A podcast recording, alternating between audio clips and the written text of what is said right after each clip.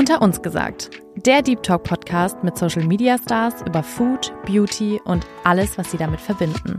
Hallo Leute und herzlich willkommen zu einer neuen Folge von Unter uns gesagt. Ich bin Diane und ich freue mich, dass ihr mir heute wieder eine Runde zuhört.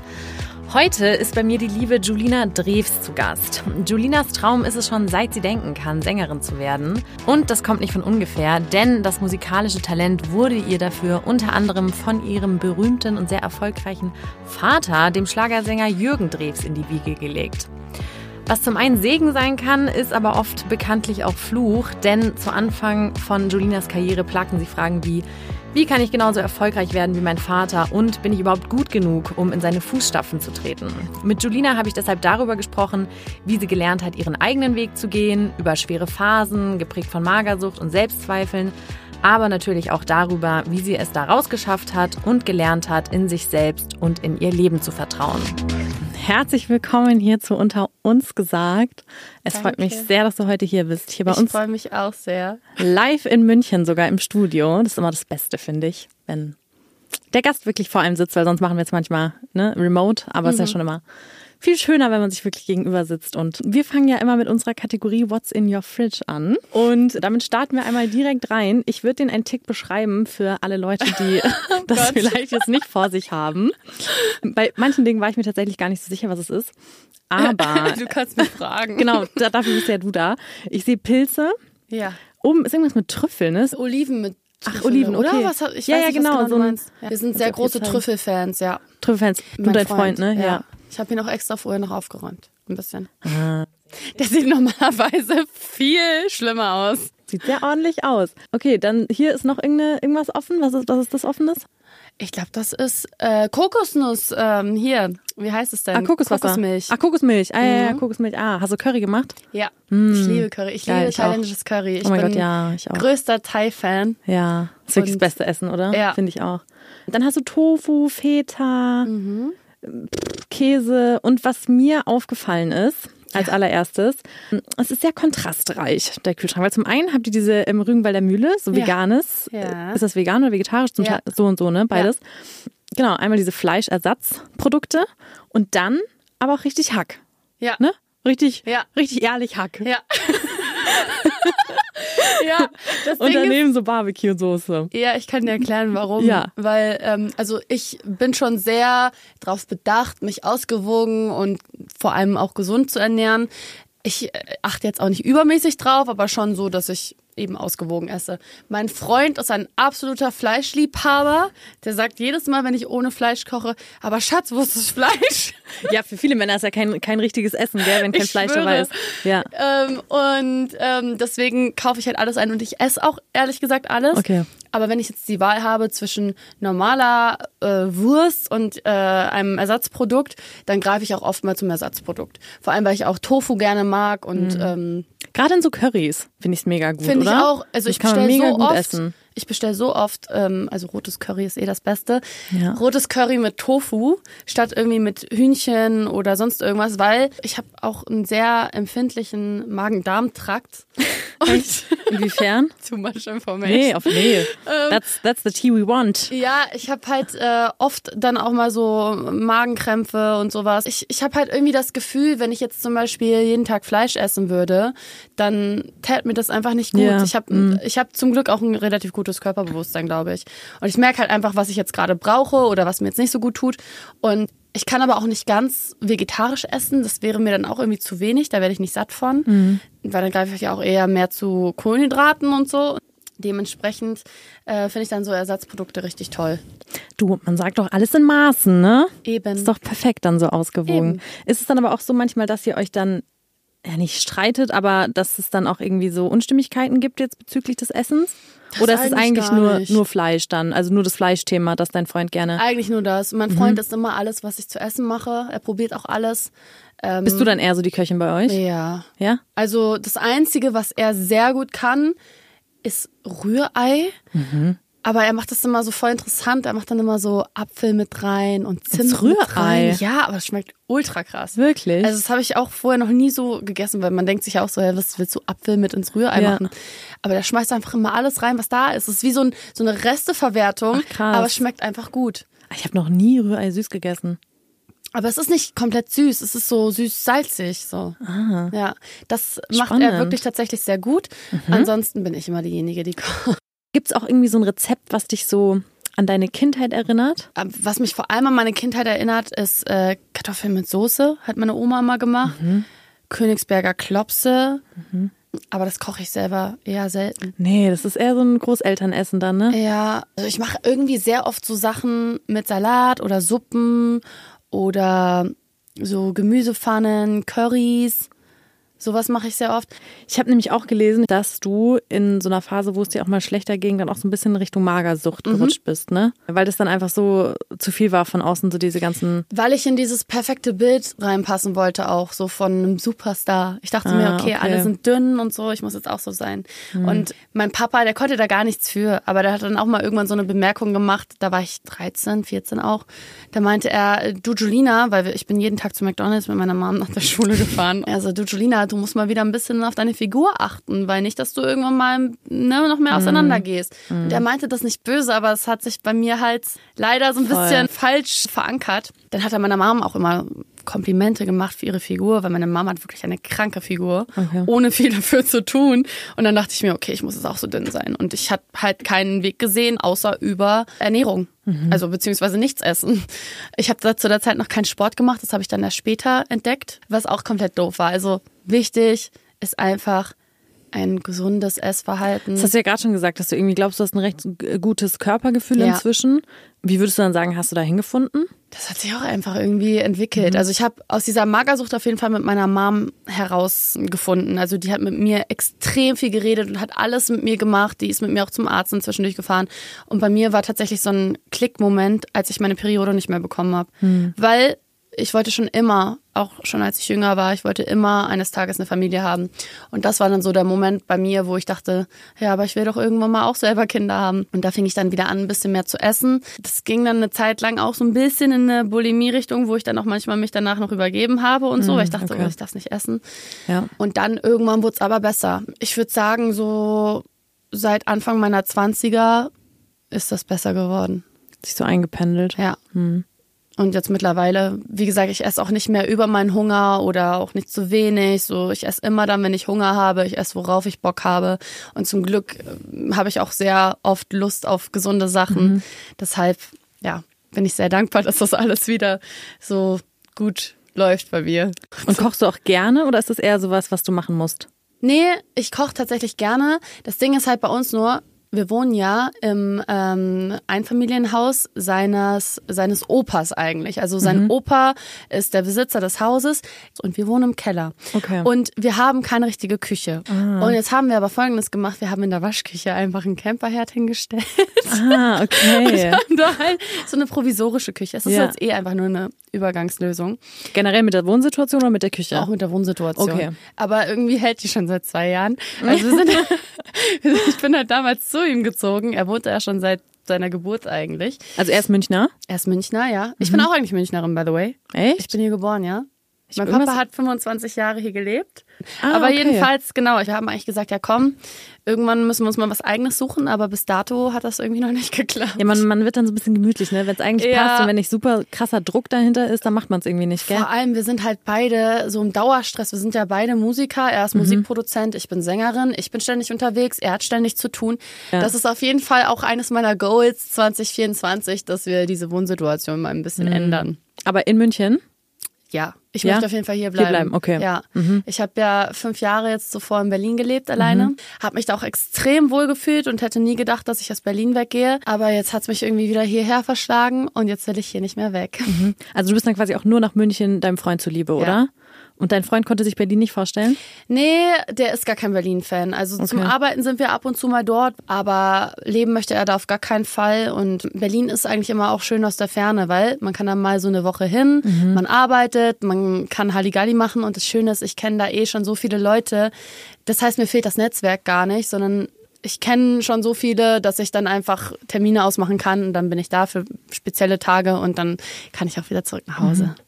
Ja, ich bin irgendwie auch mit Berlin. Ich bin zum Beispiel nächste Woche da und ich Mhm. freue mich richtig, weil nächste Woche sind wir echt mal so fünf Tage am Stück. Weil sonst war ich immer nur so, keine Ahnung, mal so eine Nacht oder so. Mhm. Und ich finde, man hat ja so diese Vorurteile gegenüber Berlin und die hatte ich auch sehr lange. Aber irgendwie mir ist aufgefallen, ich kenne gar nicht so dieses wahre Berlin und super viele Leute lieben ja auch echt Berlin. Und ich freue mich voll irgendwie so nächste Woche mal so, ich meine, das sind jetzt auch nur fünf Tage, Mhm. aber ich freue mich mal irgendwie auch so ein bisschen mehr von Berlin mitzukriegen, weil ich meine, Ja. Berlin hat- doch auch schon echt coole Seiten. So Das halt, ist wie ich freue mich so richtig auf das kulinarische Erlebnis. Da gibt es auch so richtig geile Cafés alles. und so. Das ist halt so das Coole Genau, so dieses ganze gluten-free und, Ja. und vegan, so dieses ganze Live feiere ich ja schon auch sehr. Hm. Ähm, da freue ich mich voll drauf, das mal so ein bisschen mehr zu. Voll. Ich finde, Berlin ist ja auch so schön alternativ. Also Ja. du findest wirklich aus jeder Szene dort Menschen. Voll. Und ich wollte gerade eigentlich sagen, das ist wie Mallorca mit dem Ballermann. Mallorca wird auch immer mit dem Ballermann assoziiert. Aber Mallorca Ja. ist eigentlich so eine geile Insel, so wunderschön. Und das ist mit Berlin genau dasselbe. Ja. Also ich äh, bin auch in Berlin angekommen, ohne irgendwen dort zu kennen, ohne ähm, die Stadt richtig zu kennen, sondern ich wusste einfach nur, ich will Musik machen und ich will jetzt meine Erfahrungen dort machen. Mhm. Und relativ schnell habe ich Berlin wirklich lieben gelernt, weil es gibt auch so schöne Spots dort. Also gerade wenn man mal im Sommer auch zu den Seen drumherum fährt, Mhm. ist schon echt schön und auch Brandenburg drumherum ist schon eine tolle Gegend. Du kannst ja auch dir irgendwo da auch sein, so dein, dein Kiez suchen. Ich war zum Beispiel oft auch in Charlottenburg. Mhm. Ich wollte gerade fragen, was ist so dein Favorite Viertel? Charlottenburg Ja. und mh, Friedrichshain Mitte. Okay. Ich glaube, in Friedrichshain sind wir nächste Woche. Ja, Friedrichshain Mhm. ist halt eher so ein bisschen alternativer. Kreuzberg ist auch ganz cool, aber ist dann schon wieder so ein bisschen abgewrackter. Okay. Was ich gar nicht mag, ist Neukölln. Ist gar nicht meine Gegend. Ja, Maya, aber das ist ganz cool, weil dann kann sich ja echt so jeder irgendwie so sein Viertel suchen, wo man sich halt wohlfühlt. Und dann Eben. ist halt für jeden irgendwie auch so ein bisschen was dabei. Eben. Also Ja. das, das Ding ist halt, man sagt ja nicht umsonst, das ist die Stadt, die nie schläft. Ja. Hat dann ja auch gewisse Parallelen irgendwie zu New York, wird oft gesagt. Ähm, Aber halt auch anstrengend dann vielleicht, oder? Ja, also du hast halt wirklich jeden Tag die Möglichkeit rauszugehen. Ja. Und wenn du dort lebst, du hast immer das Gefühl, du verpasst was. FOMO, wollte gerade sagen. Voll, ja. weil Ja. es ist hier eine Veranstaltung, dann ist da wieder irgendeine Party, dann sind deine Freunde wieder da unterwegs und du denkst dir immer so, boah, ja, ich muss mit dabei sein. Aber tatsächlich ich, als ich dort gelebt habe, ich war ehrlich gesagt sehr selten draußen. Ja? Also ich hatte so die letzten zwei Jahre hatte ich so meine wirklich wilde Phase, wo ich auch viel unterwegs war. Aber so die ersten drei Jahre war ich selten. Aber war das auch, weil du noch nicht so Anschluss hattest oder ist dir das nicht schwer gefallen, dort Anschluss zu finden? Ist mir gar nicht schwer gefallen, Anschluss Okay. zu finden. Ich bin generell eigentlich ein sehr offener und kommunikativer Mensch. Ich schließe auch sehr schnell Freundschaften. Aber ich habe die ersten Jahre mich, glaube ich, so eher auf meine Musik konzentriert Mhm. und war halt so da voll drin. Ich war früher wirklich, muss ich auch sagen, ich bin früher sehr früh mal ins Bett gegangen. Ich Ja? bin, glaube ich, manchmal so um elf, zwölf ins Bett gegangen. Jetzt bin ich Findest du elf, zwölf früh? Ja, ich bin jetzt immer bis vier, fünf Uhr morgens wach. Was? Was machst du bitte? Bist du nachtaktiv? Ich bin im, ich bin im Studio mit meinem Freund, der ist, der hat Nachts? mich da überhaupt erst zu gebracht, weil der, der macht die Nächte durch, der arbeitet die Wirklich? ganze Zeit. Und bei uns ist es halt oft so, er schläft manchmal bis 16 Uhr, ist aber dafür dann auch bis morgens, zum Beispiel heute wieder. Er hat bis 10 Uhr morgens heute Nacht noch einen Song fertig gemacht von uns. Ach krass. Mhm. Oft ist es dann so, dass wir erst so um 19, 20 Uhr, wenn wir zusammenarbeiten, anfangen ins Studio zu gehen. Machen wir einen Song, recorden und sowas und das geht dann manchmal bis 2 Uhr nachts oder so und danach sagen wir, komm, lass noch aufs Sofa setzen und irgendwie eine Serie schauen. Aber warum? So. Könnt ihr irgendwie besser arbeiten nachts? Oder also es gibt ja Leute, die irgendwie so abends konzentrierter Ja. sind. Er auf jeden Fall ja. Der hat einfach irgendwie diesen nachtaktiven Rhythmus drin und ich bin da halt durch ihn irgendwie reingeraten. Ich kann aber auch sehr gut früh aufstehen Was und heißt früh? tagsüber So zehn dann, elf. acht, neun Okay. Mhm. Und kann äh, auch sehr gut tagsüber arbeiten. Also ich würde sagen, Du passt ich bin dich sehr dann an. anpassungsfähig, ja. Okay. Boah, wie krass. Das wäre ja mein absoluter Albtraum. Aber ich glaube, das ist bei vielen Musikern so. Also Ja, ich glaube, wenn du viele, wenn sein. du jetzt mal einige befragen würdest, ich glaube, dass äh, viele dir diese Antwort geben würden. Kann sein, ja. Ist vielleicht auch so ein spezieller Vibe nachts, ich weiß es nicht. Ich finde auch irgendwie abends hat man manchmal so eine melancholische Stimmung Mhm. und das ist gerade cool für sehr emotionale Songs. Ja. Ich kann dann auch manchmal irgendwie mich besser channeln. Meine Stimme ist auch oft abends irgendwie cool, also besser, Okay. weil ich aufgewärmter bin, schon vom ganzen Tag so, vom Reden, vom Mhm. eventuell auch Singen und so. Weiß nicht. Funktioniert einfach voll, besser. voll spannend. Ja. Ich glaube, ich gehe echt so unfassbar, ich gehe so gegen zehn ins Bett. Krass. Ist so mein Traum. 10 ins Bett, 6 Uhr aufstehen, finde ich ideal. Nee, oh, um Gottes Willen. 6 Uhr, 6 Uhr ist für mich so früh. Also, ja. ja, okay, wenn man bis 4 irgendwie so Lieder auflegt, auf jeden Fall. Klar. ja. Da, Aber habe ich ja geschlummert wie ein das krieg Baby. ich nicht hin. Wirklich. Und du bist nicht müde? Ne, es geht. Also jetzt gerade bin ich eh in so einer Phase, wo ich das Gefühl habe, ich habe voll viel Energie und voll viel Motivation und es passieren gerade so viele positive Dinge in meinem Leben. Ah, aber das kann auch sein, das treibt dann, dann schon auch einfach an. Voll. Man ist so unter Strom irgendwie so ein Voll. bisschen dann, ne? Und es stehen so viele Sachen jeden Tag Ja. an, wo ich mir dann denke, nee, ich will jetzt lieber die ganze Zeit wach sein und das Ja. äh, machen und umsetzen, anstatt Was, zu schlafen. was sind das für Sachen, von denen du sprichst? Es ist jetzt gerade ein Lied mit Gestört aber geil rausgekommen. Mhm. Jetzt die Wo diese Woche habe ich auch noch ein Release mit äh, Anstandslos und durchgeknallt. Das sind immer so geile Künstlernamen. Geil. Und äh, ich glaube, er heißt KXXMA, ist auch ein DJ. Wir bringen jetzt auch noch zusammen einen Song für die dunkle Jahreszeit raus, aber der macht eher, der motiviert einen eher. Ich habe mir gestern ähm, von dir dieses Lied äh, kein Breakup-Song angehört. Ich habe ich hab einen richtigen Ohrwurm. Dieses, Mhm. Geil. Ich will jetzt hier nicht anfangen zu singen, weil ich glaube, es will keine, niemand hören. Aber ähm, das hat mich sehr abgeholt, das Lied. Finde ich richtig Cool. cool. Das hat mir gut gefallen. mich. Dein, dein neues Lied habe ich natürlich auch angehört, hat mir auch gut gefallen. Aber ich muss sagen, dieser Breakup-Song, das ist dann so richtig so stuck in my head. So richtig so, das ist kein Breakup-Song. Freut mich sehr. Ja, das ist auch äh, eigentlich der Song, mit dem jetzt so ein bisschen eine neue Ära bei mir begonnen hat. Weil davor war ich ja eher so in diesem Urban Pop-Bereich unterwegs und bin irgendwie so da mitgeschwommen. Und dann war ich tatsächlich in Berlin im Studio und wir haben diesen Song gemacht. Und da war es für mich so, okay, das ist jetzt irgendwie die Direction, die ich weitermachen will. Das macht mir Spaß. Hast du davor je auch Englisch gesungen? Ich habe Okay. ganz ursprünglich habe ich angefangen auf Englisch zu singen, genau. War auch dann viel im Ausland und dann irgendwann habe ich umgeswitcht auf Deutsch, weil ich äh, tatsächlich auch mich im Ausland irgendwie nicht so zu Hause Wo gefühlt habe. Meine du? Familie hat mir gefehlt. LA. Ah, okay. Und- richtig gelebt da. Nicht über Jahre, aber immer so für drei Monate. Dann bin ich wieder drei Monate nach Hause, dann wieder drei Monate rüber und habe dann auch dort viele Kontakte geknüpft und gearbeitet auch und so. Und äh, wollte mich dann auch dort an einer Uni einschreiben, dass ich dann auch wirklich länger da bleiben kann. War auch schon eingeschrieben. Und dann habe ich aber irgendwie in dem Sommer, wo ich dann auch an dieser Uni hatte ich einen Workshop gemacht und ähm, habe mich da so ein bisschen einsam gefühlt und habe auch immer geschaut, so was machen meine Freunde gerade in Berlin, habe meine Familie voll vermisst? Und dann dachte ich, ey, ganz ehrlich, wenn ich die jetzt schon so vermisse, dann scheint das irgendwie nicht das Richtige zu sein. Und dann habe ich mal probiert, die, dieselbe Musik, die ich auf Englisch mache, auf Deutsch zu machen. Und daraufhin hat eine A&A in Berlin gesagt, hey, weißt du was, das ist so cool. Mach mal weiter da in diesem Bereich und dann gucken wir mal, ob wir da vielleicht irgendwie zusammenkommen. Auch Was heißt. A&A? A&R heißt äh, Artist and Repertoire. Das sind quasi Ah, okay. die Zuständigen bei einem Label oder Verlag, in dem Fall war es äh, bei einem Verlag die dann sich äh, quasi darum kümmern, irgendwie Songs einzukaufen oder auch Künstler mit ihrem Repertoire einzukaufen und so.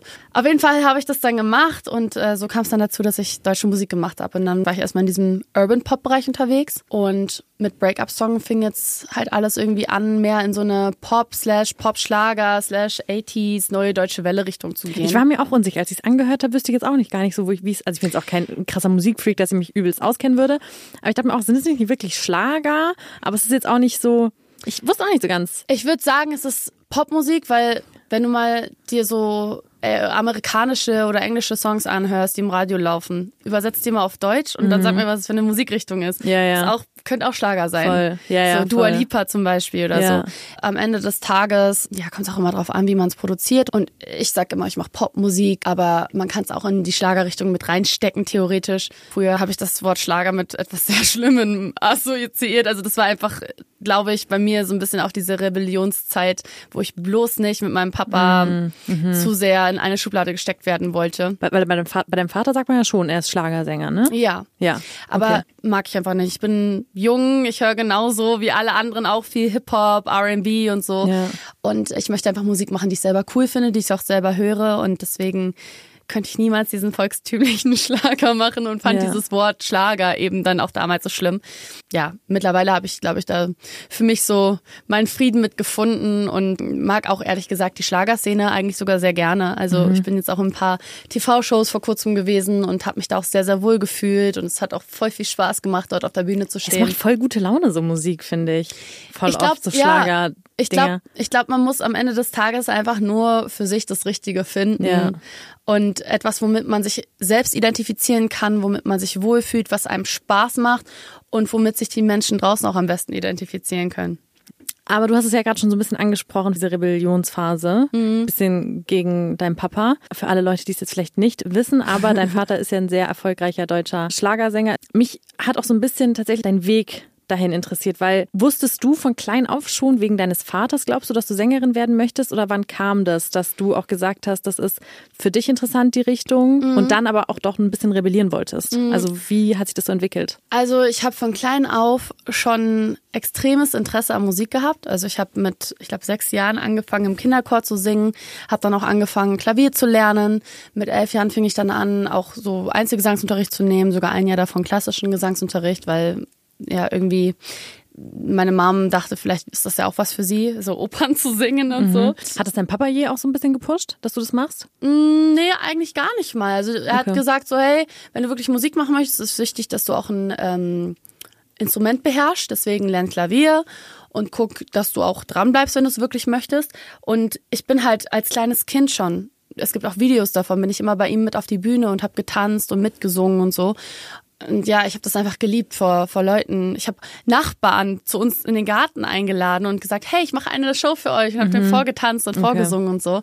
Das war einfach schon immer mein Ding. Und ja, irgendwie mit der Zeit hat sich das nie geändert. Also ich wusste, auch als ich mein Abitur gemacht habe, ich wusste, ich werde das nie wieder brauchen wahrscheinlich. Mhm. Aber egal, ich mache es jetzt einfach. Letztendlich war es auch gut, weil ich jetzt auch noch nebenbei Musikbusiness studiere. Ah, okay, wusste ich gar nicht. Machst du es hier in München oder ist es so ein Fernstudium? Ja, an der, an der SAE ist zwar ah, okay. privat, aber ja. dennoch ähm, good to have und auch cool. das Know-how ist super mhm. und ähm, das Tolle ist auch, dass es sehr praktisch ist. Dementsprechend, ich kann die nur höchstens äh, loben, weil die wirklich toll sind dort. Mhm. Ja, dann nach dem Abitur, wie gesagt, fing das dann bei mir schon an, dass ich einfach mal äh, anfing, auch mit äh, den ersten Produzenten zu arbeiten, dann meine ersten Songideen auszuarbeiten.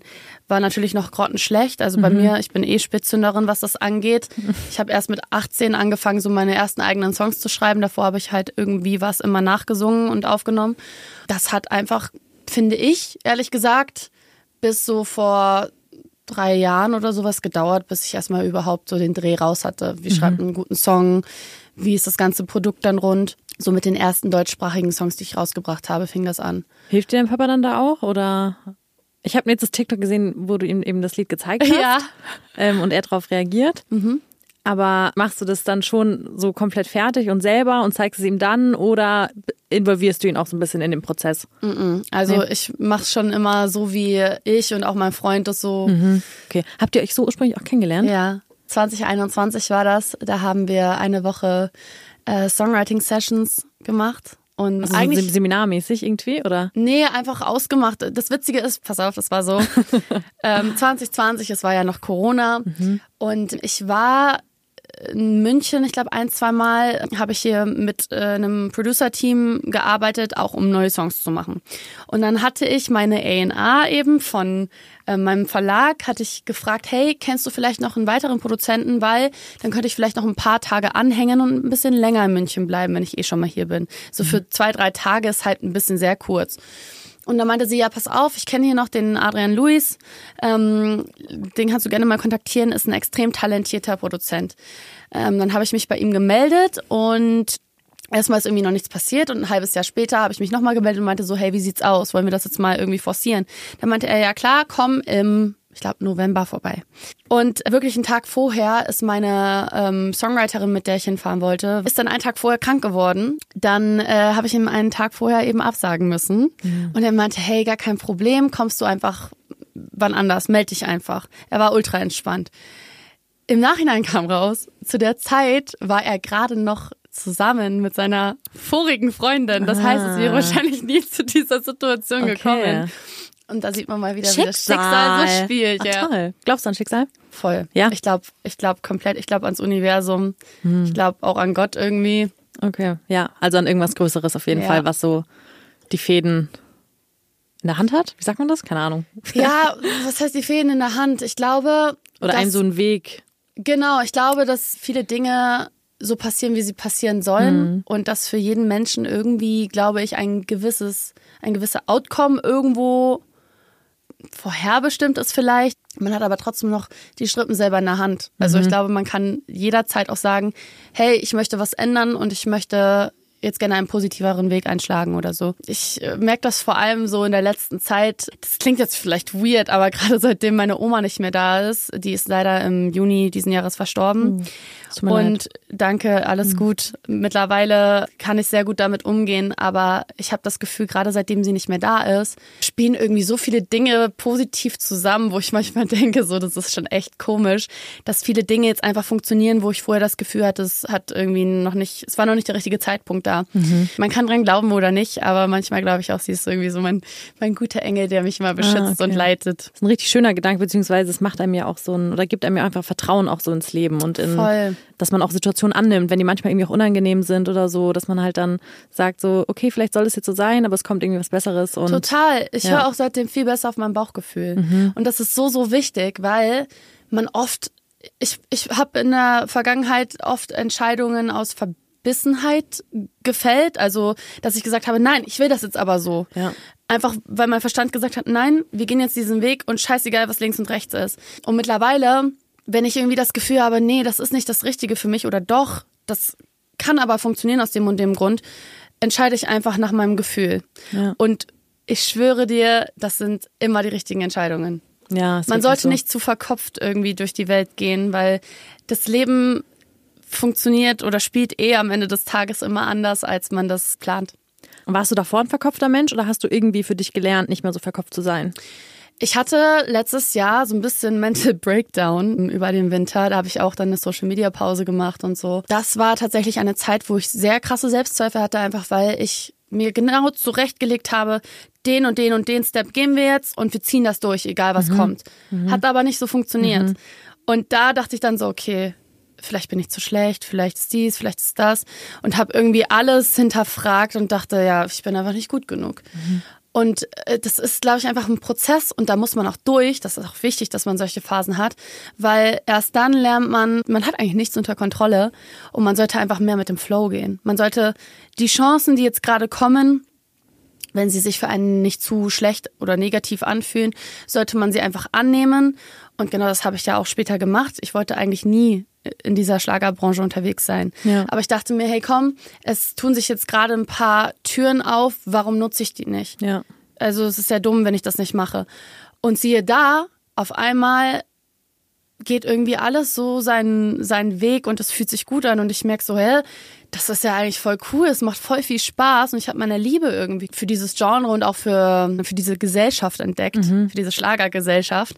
Das Publikum, so meinst du? Ja. Okay. Mhm. So, das sind auch so tolle Fans und mhm. auch, muss ich auch sagen, die Szene an sich sind so tolle Menschen, mit denen es auch sehr viel Spaß macht zu arbeiten. Deswegen ich glaube, wie gesagt, da kommen wir wieder auf den Punkt, alles passiert aus einem Grund und man muss sich einfach nur darauf einlassen. Aber würdest du sagen, jetzt sagen wir in so einer Phase, wo du selber schon Selbstzweifel hast, maximiert es dann das nochmal zu wissen, ah, mein Vater ist so erfolgreich, dass es dann quasi so ein extra Druck für dich ist? Definitiv. Ich glaube, das ist auch so ein Ding, was sich durch mein ganzes Leben gezogen hat, weil ich ja sehr früh auch schon in der Öffentlichkeit, also eigentlich im Kleinen auch schon ja. in der Öffentlichkeit stand. Und gerade in der Teenagerphase damals war das schon so das erste Mal, dass ich wirklich vermehrt Druck gespürt habe, weil ich ja dann auch anfing, meinen ersten Song zu veröffentlichen mit 14 Jahren. Und ich dachte, okay, ich muss jetzt perfekt sein. Ich bin eh von, von mir aus schon sehr perfektionistisch. Und dann kam aber noch von außen dieser Druck dazu, wo dann auch wirklich Leute mich kritisiert haben für diesen Song, weil ich singe I'm Born to be the Trendsetter. Dann komme ich noch voll aufgestylt als 14-Jährige Jetzt, wenn ich das im Nachhinein mir anschaue, kann ich auch verstehen, warum die Leute das gesagt haben. Es war schon ein bisschen sehr aufgebauscht und sehr hochpoliert, so, wo man auch sich denkt, okay, die ist erst 14, warum präsentiert die sich schon so? Aber das hat damals auch was mit mir gemacht. So, die haben zum Teil auch so Sachen geschrieben wie ja, die hat ein Mondgesicht und äh, die ist, äh, die kann ja gar nichts, die kann ja gar nicht singen und ist nur wegen ihrem Vater erfolgreich. Ja. Das sagen die Leute mittlerweile immer noch, aber ja. mittlerweile ist es mir scheißegal. Mhm. Damals aber hat das voll was mit mir gemacht. Das hat diesen Druck auch mit der Zeit immer mehr maximiert. Ja, erhöht einfach immer. Ne? Genau, ne? weil je älter ich wurde, desto mehr war ich dann auch irgendwie in meinem, in meinem Kopf und dachte, okay, wie, was kann ich anders machen, dass ich irgendwann mal an diesem Erfolg auch anknüpfen kann von meinem, von meinem Vater, weil mhm. sonst bin ich ja für immer auch in seinem Schatten und ich möchte ja eigentlich noch einen, einen Step weitergehen und auch über den Tellerrand hinaus mhm. und auch ja zeigen, dass ich es wert bin, in seine Fußstapfen zu treten. Mhm. Ich glaube, letztendlich hat das einfach eine Zeit gedauert, bis ich äh, diese Bürde auch wirklich annehmen konnte. Und es macht mir auch gar nichts mehr aus. Mein Dad hat eine ultra krasse Karriere hingelegt, da kann man eh nicht dran anknüpfen. Ja. Aber ich gehe meinen eigenen Weg und ich stehe für mich selbst ein. Ich habe meinen eigenen Charakter, meine eigene Persönlichkeit. Und entweder die Leute mögen mich oder die Leute mögen mich nicht. Und das ist vollkommen in Ordnung. Ja. Wie hat sich das damals dann so gezeigt, also oder als du diesen ganzen, sag ich mal, diese negativen Kommentare von außen bekommen hast, hat es dann irgendwas mit dir gemacht, in dem Sinne, dass du auch mal gesagt hast, boah, nee, ich lasse das jetzt mit der Musik oder dass du irgendwie vielleicht auch so eine depressive Verstimm so Stimmung voll. bekommen hast oder wie hat sich das so an dir quasi so geäußert dann? Voll, voll. Also das kam auch immer mal wieder, dann zwischendurch gab es wieder Zeiten, wo ich dachte, nein, jetzt funktioniert's. Mhm. Ich glaube, eh auch gerade künstlerische Berufe, aber auch nicht nur die, in allen Lebensbereichen. Das ist bei dir so, das ist bei mir so, das ist bei jedem anderen so. Dann hat man mal wieder gute Zeiten und dann hat man wieder schlechte Zeiten und man kann sich immer sicher sein, nichts bleibt für immer. Also ja, die, ja. die auf die guten Zeiten folgen wieder schlechte und auf die schlechten wieder gute. Und ich hatte auf jeden Fall diese depressiven Phasen, wo mhm. ich auch schon dran gedacht habe, aufzuhören. Und das war auch irgendwo einer der Gründe, warum ich auch dann während der Corona-Zeit gesagt habe, hey, weißt du was, ich fange jetzt nochmal an zu studieren, weil ich habe auch unheimlich großes Interesse dran, andere Künstler zu unterstützen, vielleicht mal in der Zukunft. Könnte mir auf jeden Fall auch vorstellen, vielleicht selber mal ins Management zu gehen. Mhm. Und deswegen dachte ich, hey, komm, machst du das jetzt mal einfach. Schaden kann's nicht, du hast dann das äh, Know-how und ähm, ja, ich glaube, es ist wichtig, dass man einfach gegebenenfalls auch immer eine Notlösung hat. Ja, Plan B irgendwie so ein bisschen. Ne? Ja, was heißt Plan B? Eigentlich gibt's für mich keinen Plan B, weil Musik ist mein Leben und ich kann mir auch nichts anderes vorstellen. Ich lebe da wirklich für. Aber zumindest, dass ich weiß, ich falle nicht tief, auch was jetzt meinen beruflichen Werdegang angeht und so, weil ich bin auch jemand, ich möchte irgendwie was Besonderes der Welt beisteuern. Ich möchte irgendwie was bewegen und was ändern. Was mich trotzdem am meisten erfüllt, ist wirklich die Musik, die ich selber daraus in die Welt gebe. Ja, voll schön, aber dass du das für dich so hast. Ich meine, du hast gesagt, du hast immer mal wieder so Phasen gehabt, aber gibt es irgendwie so eine Sache oder wie würdest du sagen, bist du da so rausgekommen, auch zu dem Mindset, dass du jetzt so sagst, dass, dass du gar nicht deinen Vater gar nicht in die Fußstapfen treten möchtest, so, sondern dass du deine eigene Person werden möchtest? Wie kamst du dahin, dass du auch gesagt hast, es ist okay, nicht so gut zu sein oder so zu werden wie mein Vater, weil ich bin ich und ich bin okay, so wie ich bin. Kam das einfach mit der Zeit? Ich meine, es ist ja oft auch so ein Ding, dass ne, je reifer man wird, je älter man wird, er spielt ja da irgendwie auch mit rein. Ähm, oder gab es irgendwas, was so bei dir den Schalter umgelegt hat, dass du gesagt hast, nee, ich bin ich und es ist gut, wie ich bin und ja, ich mache also, Schlager. also, dass ich mein eigenes Ding machen wollte, das war ja bei mir eigentlich schon von Anfang an so. Aber dass ich eben nicht an seine Karriere, dass ich da nicht eins zu eins anknüpfen kann direkt. Ja damit habe ich meinen Frieden ja so vor ein paar Jahren halt eben geschlossen. Das ist einfach ein Prozess, da muss man reinwachsen und was mir halt viel geholfen hat, sind ganz viele Gespräche mit meinem Umfeld und ich habe Gott sei Dank wirklich ein ganz ganz tolles Umfeld, also sowohl mein Freund, mit dem ich sehr gute Gespräche führen kann, sehr tiefgründig, der auch sehr strategisch fit ist und auch wenn es um Visionen umsetzen geht. Also da bin ich wirklich sehr dankbar, dass ich ihn da an meiner Seite habe. Meine Mama ist eine unheimlich tolle Frau, mit der man sich so gut tiefgründig und, äh, unterhalten kann und die auch zum Glück sehr, sehr viel Know-how auch über mhm. die Branche hat. Mein Papa auch. Das hat mich wirklich dabei unterstützt, einfach mein Mindset zu ändern. Mhm. Aber ich glaube tatsächlich wirklich so richtig reif und, und ready geworden für das, was jetzt kommt, bin ich durch die Beziehung mit meinem Freund. Ja, mhm. schön. Also würdest du da sagen, er hat dir auch so endgültig dann irgendwie so ein bisschen da auch rausgeholfen, dann irgendwie aus so einem. Ja, das gab auch viel zu Heulen und Zähneklappern, weil mhm. er auch jemand ist, der dir straight ins Gesicht sagt, so, ey, darin bist du scheiße. Mhm. Und entweder du setzt dich jetzt auf deinen Arsch und übst und wirst besser, oder du bleibst für immer schlecht. Und dann kannst du das niemals. Also ich habe auch schon oft geheult und wir haben uns schon so oft gestritten wegen solchen Sachen. Aber ich brauche sowas, glaube ich, auch. Ich brauche manchmal so einen Arschtritt. Und er aber genauso. Bei mir ist es, also wir sind wirklich miteinander so bitter ehrlich und so transparent. Und das ist, glaube ich, auch das Krasseste, was man haben kann als Beziehung. Wenn man einfach auch vom Partner manchmal gespiegelt wird und sich denkt, okay, irgendwie bin ich gerade ultra scheiße. Ja, voll. Und ich muss was ändern. Mhm. So, und das ist, glaube ich, das Beste, was dir passieren kann, weil dadurch kommst du voran. Ja, und weil er auch dein ja, dein Leben total gut nachvollziehen kann, dadurch, dass er selber auch in dem Bereich tätig ist. Ich glaube, für jeden anderen ist es ja irgendwie voll, voll schwer nachvollziehbar, wenn Ja. du jetzt irgendwen. Ja, und wir reflektieren uns auch gegenseitig sehr gut. Und das ist halt das Schöne. Also, Ja, wie ging das denn dann eigentlich noch weiter? Also du hast gesagt, damals eigentlich wolltest du ihn besuchen in München, dann ist, ist deine warte, Kollegin krank geworden und dann, ein halbes Jahr weil dann später. kamen wir nämlich zum Schicksal Genau. und dann ja. Ein halbes Jahr später bin ich dann äh, zu ihm hier nach München gekommen für eine Woche Songwriting-Sessions, also Mhm. neue Songs zu machen. Dann am ersten Abend haben wir uns direkt geknischtert. Nee, noch, am ersten Tag noch nicht mal. Ich fand ihn voll cool. Cooler Mhm. Typ, dachte ich mir so. Er hat halt einfach so ein. Kennst du das, wenn du, wenn du Menschen er kennenlernst und die haben einfach eine Aura und Ja, so Charisma klar, und so? klar. Und so war es bei ihm. Und wir hatten am ersten Abend dann bis 5 Uhr morgens oder so, haben wir uns unterhalten über alles Mögliche. Wirklich. Deep Talk des Todes.